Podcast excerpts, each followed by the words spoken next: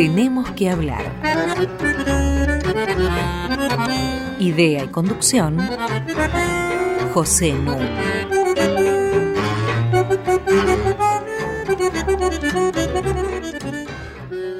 Muy buenas noches. Hoy tenemos que hablar del papel de las Fuerzas Armadas en la Argentina y en América Latina. Está conmigo, como de costumbre, Mariana Heredia. ¿Qué tal? Buenas noches, Pepe. Hola. Y tenemos a una reconocida experta en esta materia con la que vamos a conversar. Me refiero a Ruth Diamint, a quien le doy la bienvenida. Gracias, buenas noches. Ruth es doctora en estudios internacionales por la Universidad de Barcelona, investigadora del CONICET y profesora de seguridad internacional en el Instituto Torcuato Di Tella. Hay una fuerte presencia de las Fuerzas Armadas de distintas maneras, con intensidad variada, en muchos países de América Latina. Y cuando hablo de presencia dominante me refiero a su presencia en los asuntos internos de los países. En Bolivia, en Cuba, en Ecuador, en Nicaragua, en Honduras, en Venezuela, no digamos, en Guatemala, en Paraguay, en México, en Brasil, y después vamos a comentar lo que va a ser el futuro en Brasil con Bolsonaro. En Argentina la situación es conocida hasta la última dictadura militar.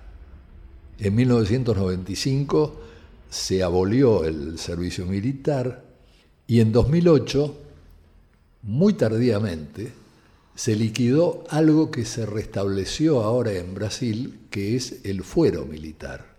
No tenemos aquí justicia militar específica, en Brasil sí. Sin embargo, hay un motivo por el cual preocupa siempre este tema entre nosotros.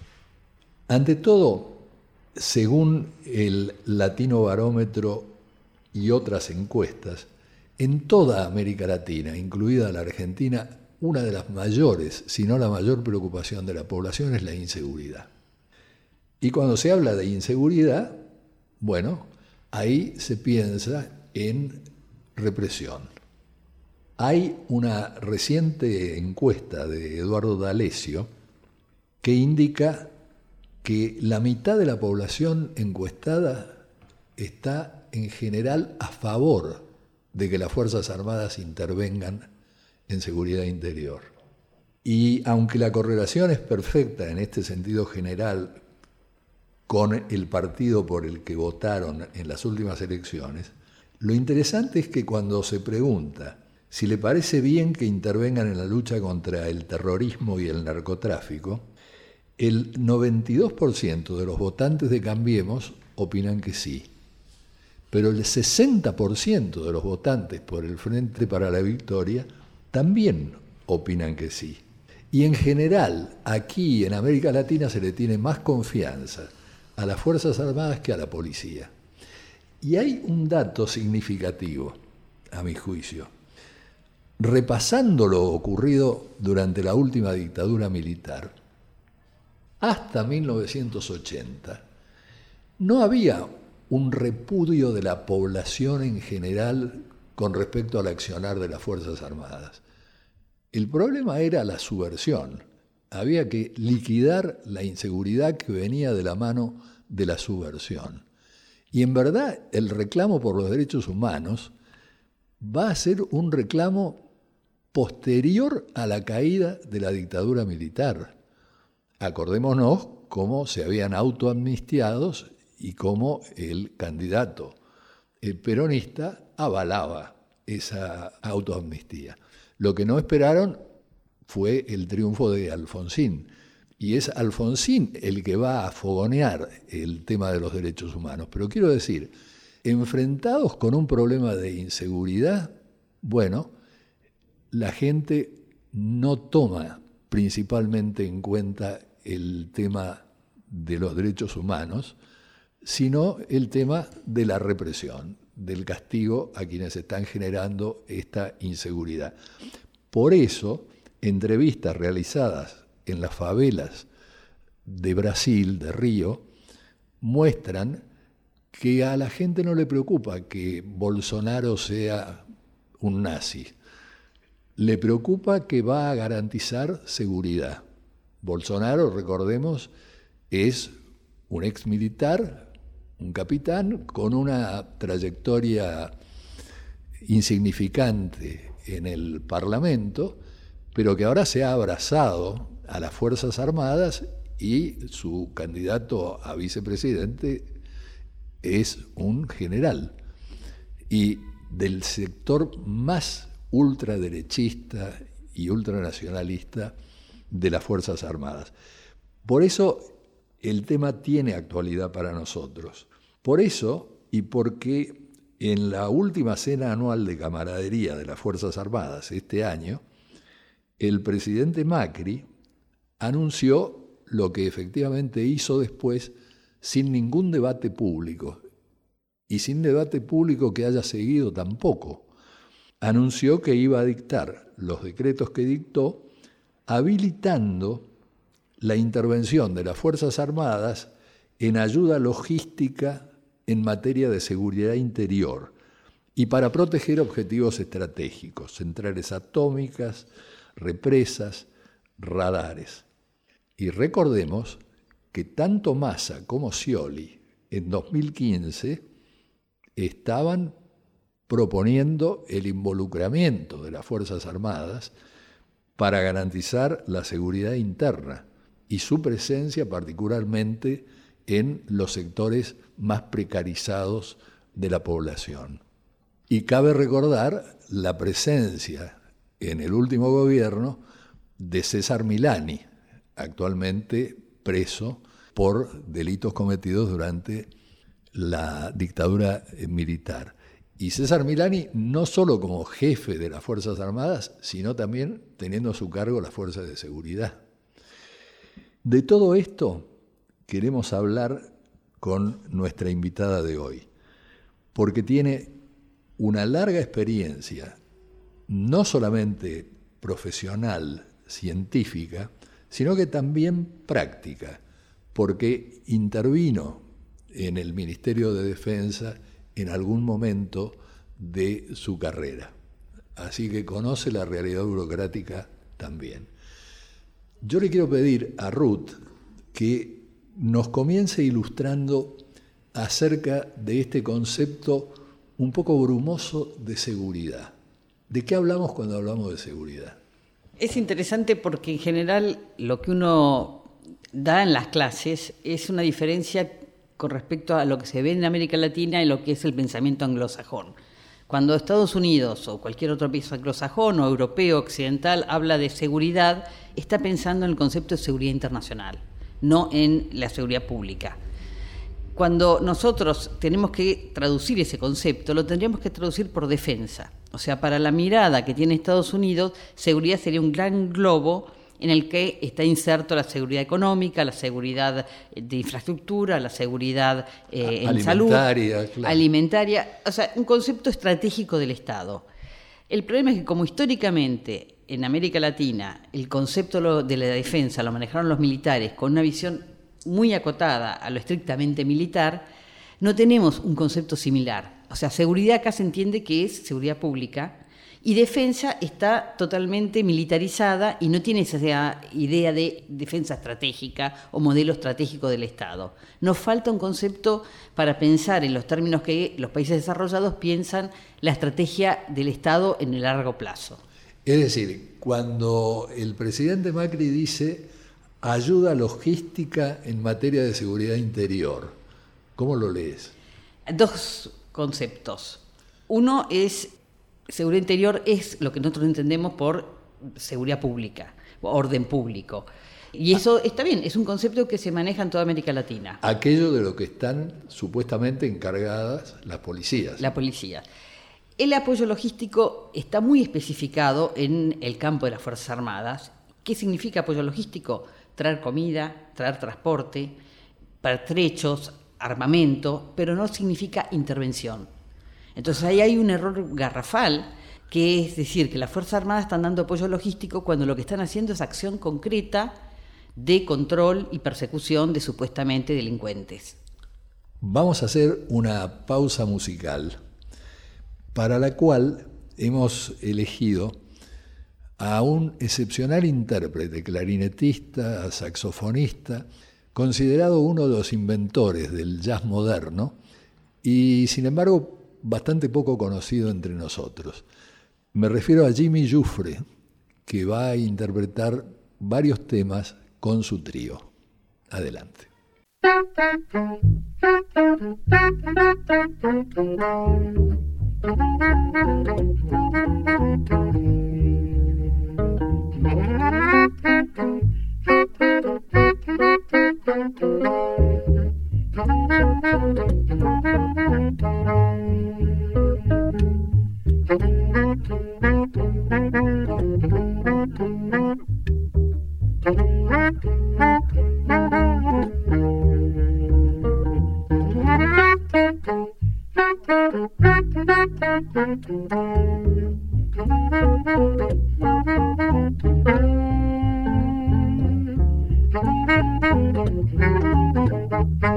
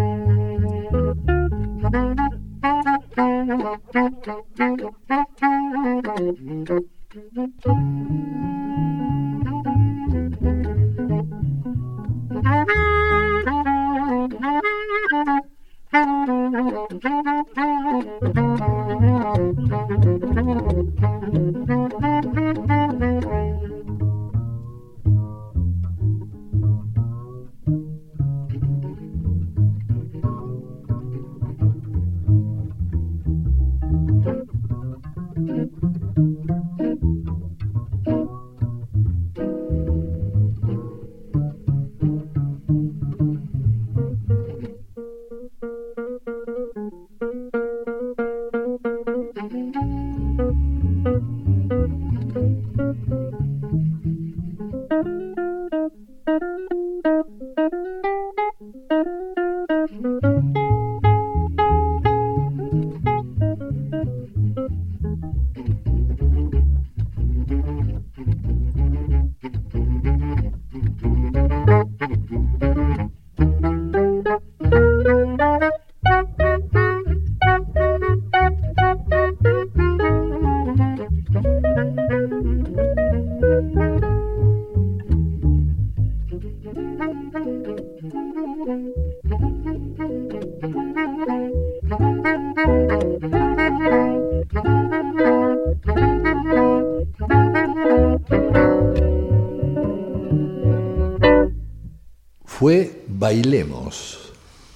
tema de Jimmy Jufre interpretada por el autor y su trío. Hasta las 21. Tenemos que hablar. Con José Nuno.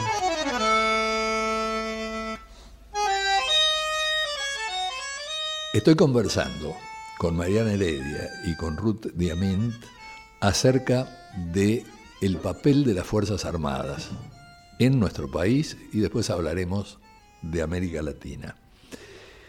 A mí me gustaría que nos hicieras un comentario acerca de cómo se manejó en Estados Unidos el problema de la seguridad cuando sucedió un hecho tan terrible como el ataque a las Torres Gemelas. Bueno, da la casualidad que yo estaba justo en Estados Unidos, en Nueva York, porque estaba como profesora invitada en la Universidad de Columbia. Y para contar una anécdota, cuando salgo del edificio donde estaba viviendo, que era un edificio de la universidad, el encargado de la puerta me dice, parece que chocó un avión contra las Torres Gemelas. Y yo como era un dominicano que no hablaba inglés, dije, este hombre seguramente entendió todo mal a dos cuadras llegué a la universidad y ya ahí sí estaban los noticieros anunciando.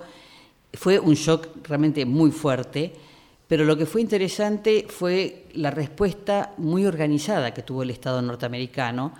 Eh, obviamente no intervinieron las Fuerzas Armadas, lo que se hizo fue la intervención de bomberos, de policías, de fuerzas de seguridad especial, pero no las Fuerzas Armadas, y muy rápidamente se construyó un nuevo ministerio que ellos llaman Homeland Security, que es el Ministerio de la Seguridad Interior, eh, que no lo tenían, para de alguna manera coordinar todas las agencias que en ese momento se percibió que tenían a veces políticas contradictorias o no se transferían información.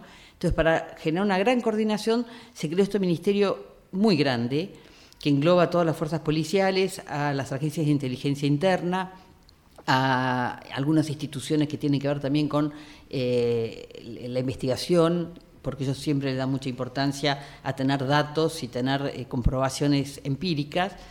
Eh, y este gran ministerio se ocupa de la seguridad interna y por una ley que se llama Pose Comitatus, las Fuerzas Armadas no pueden intervenir en ninguna acción interna en el Estado. O sea, pueden hacer acciones que uno llamaría policiales, en otros estados, cuando las Fuerzas Armadas norteamericanas participan de misiones de distinto tipo, pero no dentro de su propio territorio. Sí, para la lucha contra el narcotráfico está la Drug eh, Administration. Exactamente, que también es parte ahora del Homeland Security.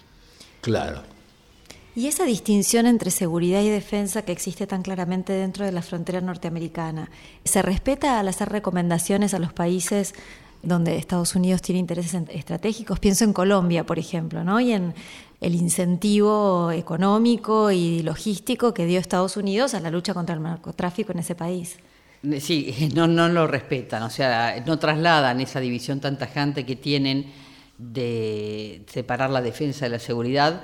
Al contrario, el Comando Sur, que es el comando que se encarga de las relaciones militar, militar con toda la región de América Latina y Caribe, ha hecho actividades de injerencia muy directa en la participación de las Fuerzas Armadas en varios temas, no solamente en control de narcotráfico, en control de temas vinculados al terrorismo, sino en lo que ellos llaman el izquierdismo radical, exactamente por ahí no es así la palabra, pero esa es la idea, o sea, estos movimientos sociales que desde la visión de Estados Unidos pueden ser generadores de eh, inestabilidad o conflicto en los países. Y el Comando Sur interviene directamente no solamente con las Fuerzas Armadas, sino con las policías y con a veces también la justicia, el sistema judicial. Ahora, esto nos remite a un tema más general, que es fuera de las situaciones bélicas.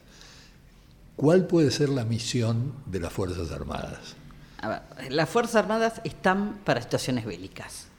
Ese es su rol, para eso se preparan durante mucho tiempo, con un equipamiento especial, con un entrenamiento especial, eh, con una educación diferente de la que tienen las fuerzas policiales.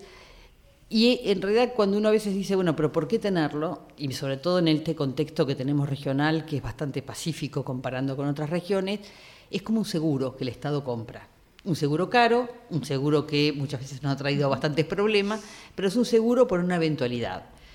Uno podría plantearse en un país como Argentina si en realidad ese seguro que compramos tiene que tener las dimensiones que tiene actualmente y si necesitamos reducir y modernizar esa Fuerza Armada. Pero desde la lógica de lo que es un Estado nacional, tiene sentido invertir o gastar, depende de cómo uno lo vea, en esa fuerza para una eventualidad que uno espera no tener lo mismo que un choque de un auto, pero que de alguna manera tendríamos que protegernos. Las fuerzas policiales tienen un entrenamiento totalmente distinto. Eh, la idea es que la Fuerza Armada está para, de alguna manera, aniquilar un enemigo que de alguna manera está atacando el Estado y que tiene viabilidad, que tiene posibilidad de destruir las instituciones, la población o el territorio de ese Estado. Las fuerzas policiales están para imponer la ley, para ayudar a la imposición de la ley. Entonces tiene una formación totalmente distinta, no quiere decir que la cumpla, esto quiere decir que teóricamente tendría que hacerlo. Tiene un entrenamiento distinto, un equipamiento distinto, el armamento que usan es muy diferente y hay una proporcionalidad en el uso de la fuerza que es muy distinta de un policía a un militar. Entonces, eh, cuando uno pone a Fuerzas Armadas a trabajar en temas policiales, no solamente no están entrenadas, no están preparadas para resolver los problemas, sino que además aumenta el nivel de violencia con el que se trata de resolver los problemas sociales. Claro, por un lado está el tema entonces institucional. Yo siempre pensé que una institución no es otra cosa que la puesta en práctica de una idea. Entonces, la idea de seguridad interior, institución policial. La idea de la salud, Entonces tenés tu Ministerio de Salud, tenés tus hospitales, tenés tus instituciones. La idea de la educación, obviamente, otro tanto. Y la idea de la defensa exterior, como vos decís, probablemente incluyendo objetivos estratégicos ahí sí en el país. No sé, esto correspondería, no, no le correspondería a la policía, le correspondería al ejército. Pero esta falta de institucionalización o debilidad de lo institucional en nuestro país, acá se advierte muy claramente, porque están muy mal entrenadas las policías, están muy mal controladas en general, y entonces no se trata, como correspondería, de corregir esos problemas. No se trata de tener una inteligencia criminal que funcione como es debido, sino que se echa mano a un recurso que no corresponde y que trae problemas, que trae problemas que vos acabas de señalar. Por ejemplo, querer hacer que las Fuerzas Armadas cumplan este rol en materia de seguridad interior, en primer lugar supone darles más presupuesto. ¿No es cierto? Es decir, sale más caro. Supone otro tipo de equipamiento. Supone otra cosa que a mí me parece bastante crucial desde la supresión del servicio militar, la relación entre cuadros y tropa ha cambiado radicalmente. En este momento, según los cálculos que he leído, por cada oficial hay tres suboficiales y por cada suboficial hay menos de un soldado estadísticamente. Bueno, entonces es obvio que si van a intervenir en seguridad interior, vas a tener que aumentar el reclutamiento también. ¿Y el reclutamiento por qué bajó? ¿Por qué se produjo el éxodo que se produjo? Bueno, porque era muy poco atractivo estar en las Fuerzas Armadas, como hemos discutido en otras oportunidades. Y fíjense ustedes que volviendo al tema institucional, si uno calcula, y corregime si mis datos no son acertados, si uno calcula la cantidad de policías por cada 100.000 habitantes, en América Latina, en promedio, hay entre 200 a 300 policías cada 100.000 habitantes. En Argentina hay 500 y en la capital federal hay 800. O sea que no faltan materiales humanos. Lo que falta es la debida conducción, el debido entrenamiento. Y este entrenamiento tampoco lo van a tener de inmediato las Fuerzas Armadas que se dediquen a la seguridad interior, va a llevar bastante tiempo.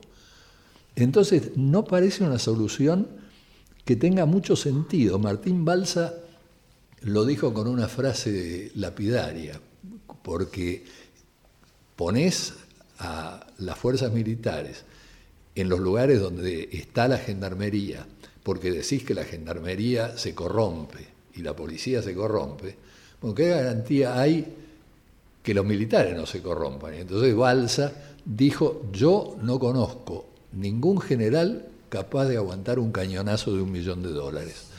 ¿no? Vale decir que no estamos realmente solucionando nada. ¿Compartís esta idea? Sí, y agrego algunas cosas, lo comparto totalmente. Digo, en el caso de Argentina y otros seis países en el mundo nada más, tenemos fuerzas de seguridad especializadas, gendarmería y prefectura, que tienen desarrollados eh, entrenamiento, conocimiento para lo que se conoce de alguna manera como cuestiones especiales o eh, crímenes especiales. Eh, y realmente ellas cumplen un papel, digamos, que está muy por encima de lo que muchas veces están las policías, sobre todo algunas policías comunales, provinciales, que hacen muy claro que no es necesario tener Fuerzas Armadas involucradas, sino que en realidad estas fuerzas están capacitadas para cualquier delito complejo. Eh, cosa que las Fuerzas Armadas no lo están.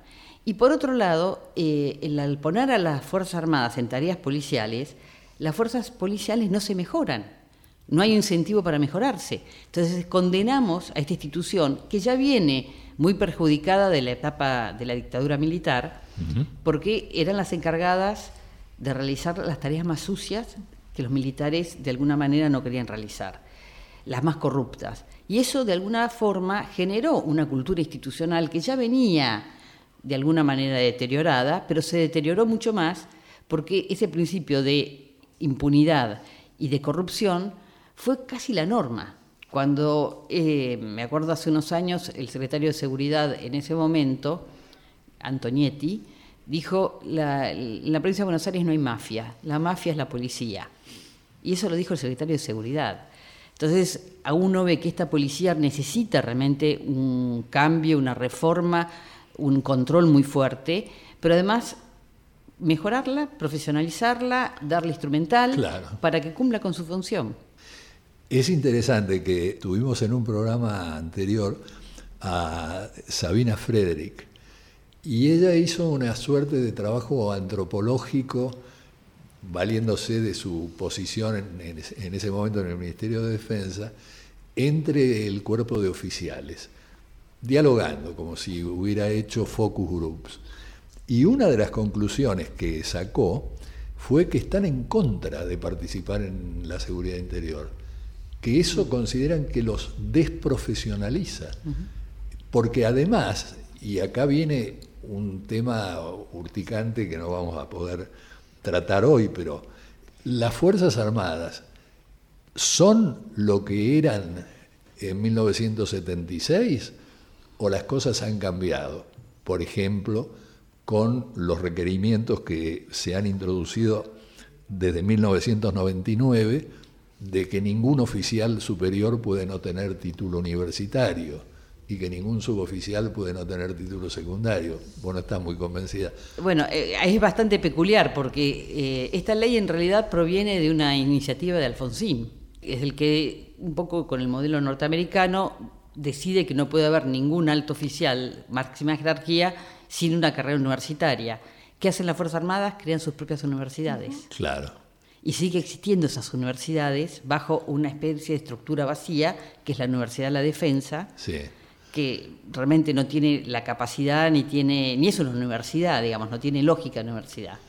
Bueno, me interesa mucho que prosigamos un poquito con este tema en el próximo bloque y que ahora el trío de Jimmy Jufre toque para nosotros.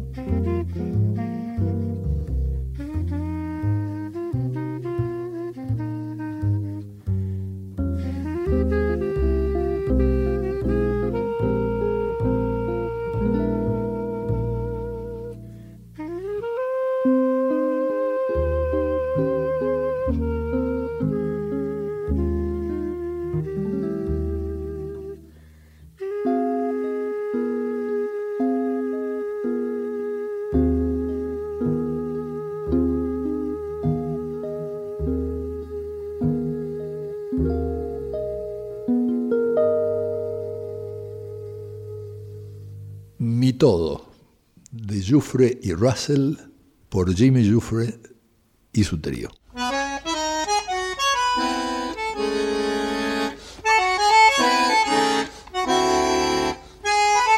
Seguimos con José Nun.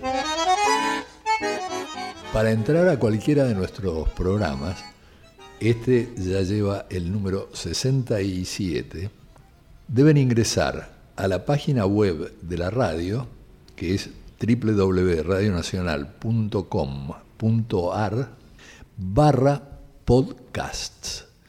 Y ahí van a tener acceso a cualquiera de nuestras emisiones. Sigo conversando con Ruth Diamint y con Mariana Heredia acerca de las Fuerzas Armadas. Y veníamos de mencionar el tema de la Universidad de la Defensa Nacional y Ruth tiene bastante para decirnos porque tiene experiencia directa sobre el tema. Bueno, la Universidad de la Defensa Nacional se creó hace dos años sobre la estructura de lo que era la vieja escuela de defensa, que eh, era una, escuela muy poco profesional, en realidad tenía una maestría en defensa que cursaban los militares eh, y algunos civiles que querían tener contacto con los futuros gobernantes, que eran obviamente militares en esas transiciones tan eh, dramáticas a golpes militares. La escuela siempre estuvo, eh, tuvo como profesores a militares que no necesariamente estaban preparados para dictar las clases y eh, no funcionaba realmente como una maestría de una universidad nacional. Eh, pero como todas las universidades, todos digamos, los institutos universitarios quieren pasar a universidades, en el último año el gobierno de Cristina Kirchner se decidió hacer una universidad y fue un cambio solamente de título, o sea, no cambió nada ni de la sede, que es la misma sede de la Escuela de Defensa, ni de los profesores, ni hay una biblioteca, ni tiene investigación propia, o sea, está muy lejos de ser lo que uno considera la universidad. La otra peculiaridad es que los títulos que otorga esa universidad son de la Universidad eh, del Ejército, que está en la provincia de Buenos Aires, no me acuerdo bien en qué lugar ahora. Y además eh, recoge otras dos facultades, que es la Facultad de la Armada y la de la Fuerza Aérea, con una peculiaridad, digamos, por ejemplo, la Facultad de la Fuerza Aérea, que está a 30 kilómetros de la ciudad de Córdoba, eh, tiene carreras específicas que tienen relación obviamente con lo que es la profesión de la Fuerza Aérea, la de aviación, como una ingeniería de aviación, pero también da una carrera de ciencia política. Notable esto. Es muy llamativo, realmente muy llamativo, porque además, si bien los profesores son civiles, es una institución militar, con códigos militares, con normativas que bajan desde la mirada militar. Eh, cuando yo estaba como funcionaria en el Ministerio de Defensa, era jefe de gabinete del ministro Pampuro, hicimos una inspección con la idea justamente de terminar con esas superposiciones que no tenían sentido porque es el mismo Estado el que está dándole una carrera a 30 kilómetros de la otra los recursos para que funcionen dos carreras nacionales de ciencia política, sin ningún sentido, justamente porque sigue habiendo fallas en la conducción civil de la defensa esto no se pudo modificar. Ruth, comentabas cuánto esto fue una iniciativa de un gobierno civil que quería, a través de la profesionalización de las Fuerzas Armadas, integrarlas, ¿no es cierto?, a los principios de este nuevo tiempo. ¿Hasta qué punto las autoridades civiles lograron desde 1983 establecer ciertas pautas que fueron transformando o no ese mundo militar que heredaron? Eh, también puedo hablar de la experiencia personal porque en el año 1993 estuve también trabajando en el Ministerio de Defensa, en ese momento como asesora del subsecretario de Política y Estrategia. Y lo que primero me encontré fue con que todos los funcionarios que había en el Ministerio de Defensa eran familiares de militares, o sea, los funcionarios civiles. Hijos, eh, esposas, eh, hermanos. Y entonces hice una pequeña investigación tratando de averiguar qué profesión de inicio tenían los que eran altos funcionarios, directores para arriba. Y uno se encontraba, por ejemplo, que había eh, una persona que estaba a cargo de la contaduría cuya carrera original era profesora de actividades prácticas. Y podría dar de estos varios ejemplos más. O sea, no era un ministerio profesional. Y desde esa época eh, vine proponiendo, no solamente digo al Ministerio de Defensa Argentina, sino que me ha tocado estar en relación y en a veces asesorar a otros ministerios de América Latina, que había que tener una carrera de funcionario de defensa similar a lo que tiene la Cancillería. O sea, una preparación de dos años porque la defensa es una tarea accesoria de la política exterior.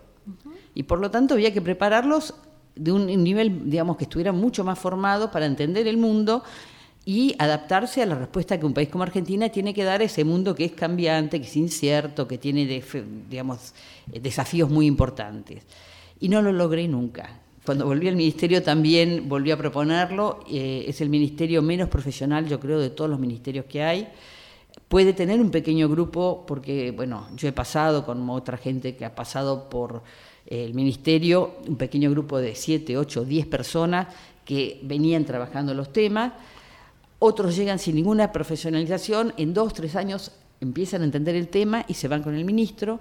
Por lo tanto, el cuerpo estable, el que es inamovible, por la ley, digamos, de inamovilidad del empleo público, es un personal no entrenado en el tema. No eh, realmente, digamos, no tiene una formación acorde a los desafíos que hay que resolver y sobre todo a poder dialogar en una paridad de igualdad con los militares que 30, 40 años trabajan en ese tema. Ahora, un policía diría, ah, pero nosotros tenemos nuestra propia universidad. Es cierto, por este sistema que tiene la Argentina de catalogación de las universidades, el CONEAU, la policía se presentó para que su instituto universitario pasara a ser universidad. Y casualmente me tocó hacer la evaluación para la CONEAU con otro equipo, éramos seis personas. Eh, y uno puede impactarse por muchas de las cosas que hacen y que realmente son interesantes, pero no es una universidad. Es una tecnicatura que tiene especificidades, eh, tiene una carrera de abogacía, y uno dice, bueno, ¿por qué? La explicación es porque hay muchos temas penales dentro de la policía, pero si hay otras universidades que pueden dar la misma carrera, ¿por qué tener una superposición que además la seguimos pagando todos nosotros? Claro. Sí, esta baja calidad de las instituciones que forman a policías y militares también da cuenta de esta imposibilidad de pensar sus tareas, sus funciones, sus especificidades. Y la investigación. La investigación que es fundamental para realmente tener una profundización de los temas que tanto policías como militares tienen que de alguna manera encarar. Porque siguen siendo universidades como más centradas en la práctica, en la práctica militar o... Sí, y digamos, hay una, además una consideración, digo, que es del mundo militar muy peculiar, ¿no? Cuando yo les digo a los alumnos de la universidad, les doy un texto mío y les digo, bueno, critíquenme. Y esa práctica de, de alguna manera, tener que decir lo que está escrito, publicado, no necesariamente es la verdad, y animarse a pensar por sí mismo. En las Fuerzas Armadas, al revés, tienen que ser obligatoriamente dogmáticos, porque no se puede discutir la orden de un general en el campo de batalla. Entonces les enseña a no deliberar a no pensar críticamente. Y el profesor viene a ocupar un poco ese rol de autoridad, ¿no es cierto? Exactamente. Entre las misiones de las Fuerzas Armadas eh, figurarían las misiones de paz, como fue el caso de Haití. Eh, pero esto involucra a muy pocos efectivos, ¿no es cierto? No tan pocos, porque rotativamente debe estar cerca de 24.000, 25.000 ah. militares que han participado en distintas misiones. Generalmente van por seis meses y se cambia la tropa, digamos, cada seis meses. Yo estoy a favor de esta misión que tiene que ver con la idea de que hay responsabilidad internacional sobre los países que tienen conflictos, está un poco en contra de la idea tradicional de soberanía, también ha sido vapuleada porque muchas veces dice, bueno, se interviene en donde hay intereses estratégicos de las grandes potencias.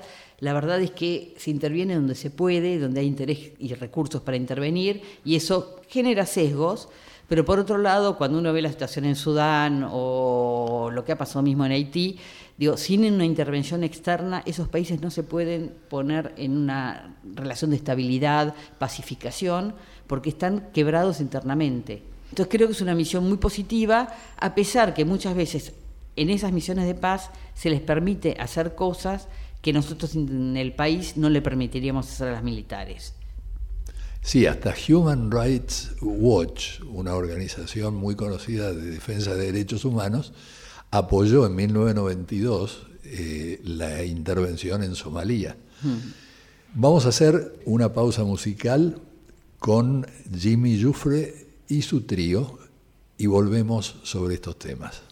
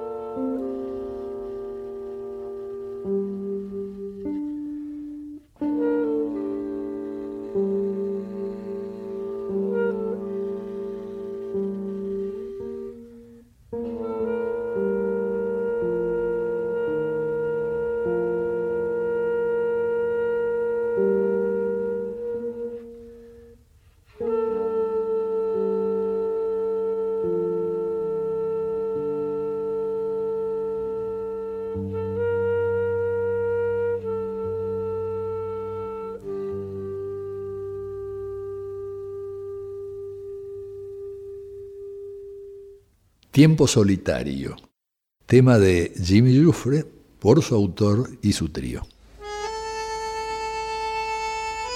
Hasta las 21. Tenemos que hablar. Con José Nuno. Continúo charlando con Mariana Heredia y Ruth Diamint.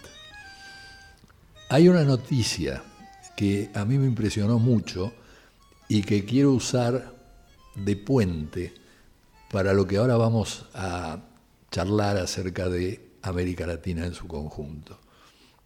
Siempre se pensó que Alemania fue un caso ejemplar de salida de toda la etapa negra del nazismo. Se pensó que resolvieron muy bien sus temas internos. Sin embargo, una localidad, Chemnitz, ubicada en la Sajonia, pogrom para matar a todos los inmigrantes, apoyados en que atribuyeron a un sirio y a un libanés, creo, el asesinato de un funcionario alemán. Y entonces se hizo un pogrom. Realmente mataron a mansalva. Uno dice, bueno, esta zona de Sajonia perteneció a la República Democrática Alemana, es decir, eran los alemanes del este. Entonces estaban dando salida a su malestar por ser considerados ciudadanos de segunda. De Sajonia proviene Angela Merkel, que ha tenido una política generosa con respecto a los inmigrantes. Pero sucede que al mismo tiempo que pasaba eso, se suspendía a varios oficiales del ejército alemán en Baviera, es decir, en la República Federal Alemana, porque en una cervecería habían estado haciendo el saludo nazi. Hay una ola de fascismo y de nazismo que está recorriendo el llamado mundo desarrollado. En el caso europeo es absolutamente manifiesto, de Roma a Berlín, pasando por París, y no digamos ya lo que está sucediendo en Hungría, en Turquía, etc. Hay un espíritu de época que realmente deja perplejo. Volvamos por eso a lo que yo comentaba al comienzo del programa, y es la presencia cada vez más dominante de las Fuerzas Armadas en territorio latinoamericano. Y hay una frase de Ruth que yo creo que es histórica. Los militares en América Latina ahora no tienen que dar golpes porque directamente los llaman. Comentanos un poco la frase. Sí, la idea es que, digamos, esta noción que muchas veces se trabaja un poco tramposamente de que siempre fueron golpes cívico-militares, algo de razón tienen, porque había políticos o había líderes que los iban a buscar a los cuarteles, pero los militares se autonomizaban y después hacían su propio gobierno sin la participación o con la subordinación de esos políticos. Y eran los que no podían ganar las elecciones, eran los que no podían, por medios democráticos, llegar al poder. Ahora se da una situación totalmente distinta y que es que estos militares son convocados por los líderes políticos que están legítimamente en el gobierno, que han ganado elecciones, y van aumentando sus funciones y van teniendo cada vez más poder y de alguna manera van condicionando también al gobierno político. El caso más claro es Venezuela, donde eh, se nota claramente la tensión entre los militares, Diosdado Cabello, que es el jefe del Parlamento y que además es un ex militar, y Maduro, que fue la persona seleccionada por Chávez al último momento, antes de morir, pero que no es un militar. Los militares en Venezuela han tomado muchísimas funciones económicas, políticas, en empresas mixtas, en empresas privadas, o sea, hoy tienen un caudal de poder político, económico y de uso de la fuerza. Más de una docena de ministerios. Ministerios, gobernaciones, intendencias, o sea, realmente es un grupo muy poderoso que eh, de alguna manera ha recuperado muchísimo poder. Situaciones un poco distintas, pero con ciertas semejanzas se ven en Nicaragua. Cuba es otra situación diferente, pero también donde los militares tienen muchísimo poder y privilegios que el resto de la sociedad no tiene. Además que son eh, el, digamos, el grupo empresarial único y más importante de Cuba, con una sociedad que se llama GAESA, grupo empresarial, eh, sociedad anónima, eh, y controlan todo el turismo, las finanzas, los bancos eh, y empresas concretas, por ejemplo, en la producción de alimentos o en la producción de ciertos productos químicos, o sea, una diversificación increíble. En el caso de Ecuador, las Fuerzas Armadas, como Fuerzas Armadas, son el octavo grupo empresarial del país, lo que también, digamos, pone en cuestión porque el dinero que ellos recaudan no se sabe si viene del presupuesto nacional, si viene de eh, las empresas que ellos tienen, se convierte en casi un Estado dentro del Estado porque dan empleo y por lo tanto tiene una cercanía muy fuerte con la población y además se da una particularidad que está vinculado a algo que vos decías al principio, que es una institución que tiene mucho reconocimiento en casi toda América Latina.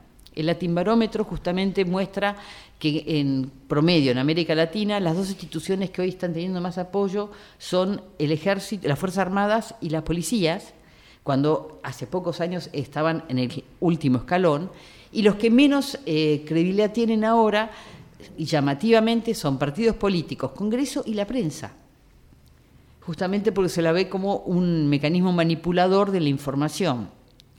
Entonces, digo, el panorama es eh, realmente difícil y entonces uno mira lo que está pasando, digo, el poder que siguen teniendo en Paraguay, lo que está pasando en Brasil, que es realmente muy preocupante porque dentro del equipo de Bolsonaro.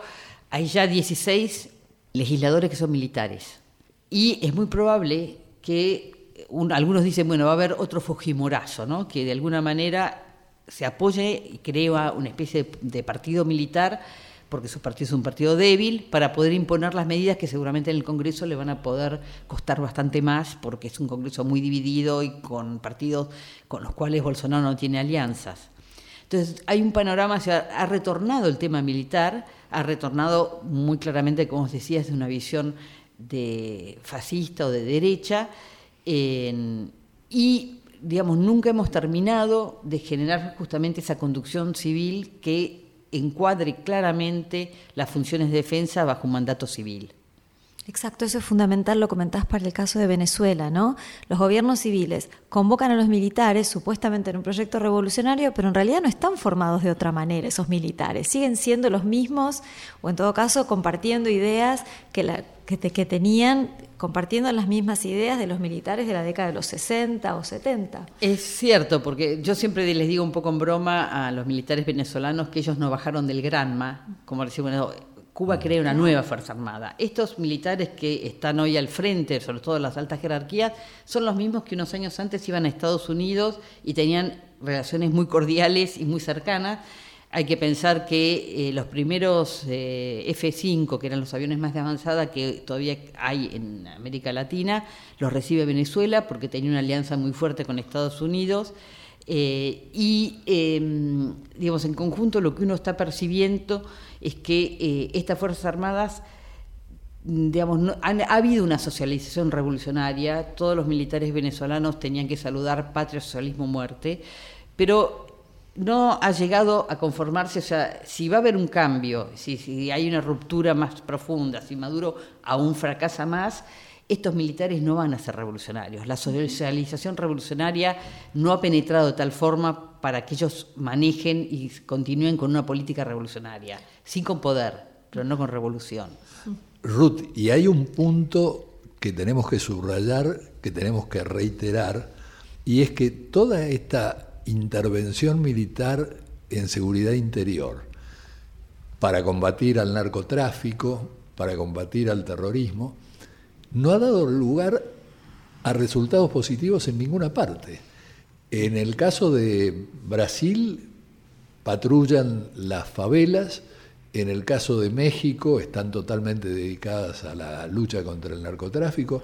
¿Dónde han tenido éxito? Es cierto, en ningún, ninguna parte. El caso de México es por ahí el, más paradigmático para entenderlo, porque con el gobierno de mm, Rafael Caldera se aumenta muy fuertemente la participación de las Fuerzas Armadas mexicanas en las tareas vinculadas al narcotráfico. Y la medición del año 17, de 2017, es que el incremento de matanzas, desapariciones y ejecuciones sumarias eh, aumentó, en, no me acuerdo exacto el número, pero creo que es un 33% con respecto al año anterior. O sea que la intervención masiva de las Fuerzas Armadas empeoró el problema y no lo mejoró. Y no hay ningún eh, caso en América Latina donde esa actuación haya mejorado la seguridad pública. Con además una referencia que me gustaría dejar hecha, porque no todos los países tienen prohibida a las Fuerzas Armadas intervenir en seguridad pública. Argentina es un caso muy claro, donde estaba separado seguridad y defensa. En otros países han intervenido históricamente y tampoco han logrado que la penetración del narcotráfico, de los carteles o de la violencia de estas gangs, estos grupos, digamos, que juegan con la violencia y con el armamentismo, eh, no hayan crecido o aumentado su participación en la violencia dentro de cada Estado. Además de naturalizar la presencia de las Fuerzas Armadas. que desde los años 30, por ejemplo, en nuestro país, junto con la Iglesia Católica, se consideran los verdaderos representantes de la nación argentina. Ruth, un agradecimiento enorme de que hayas venido a este programa.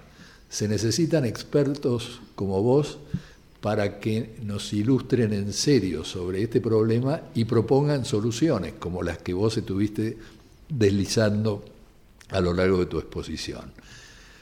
Muchísimas gracias Mariana Heredia, muchísimas gracias a nuestra productora Inés Gordon y a nuestro campeón técnico Diego Rosato, encargado también de la edición de este programa. y como diría Wimpy, que todo sea para bien.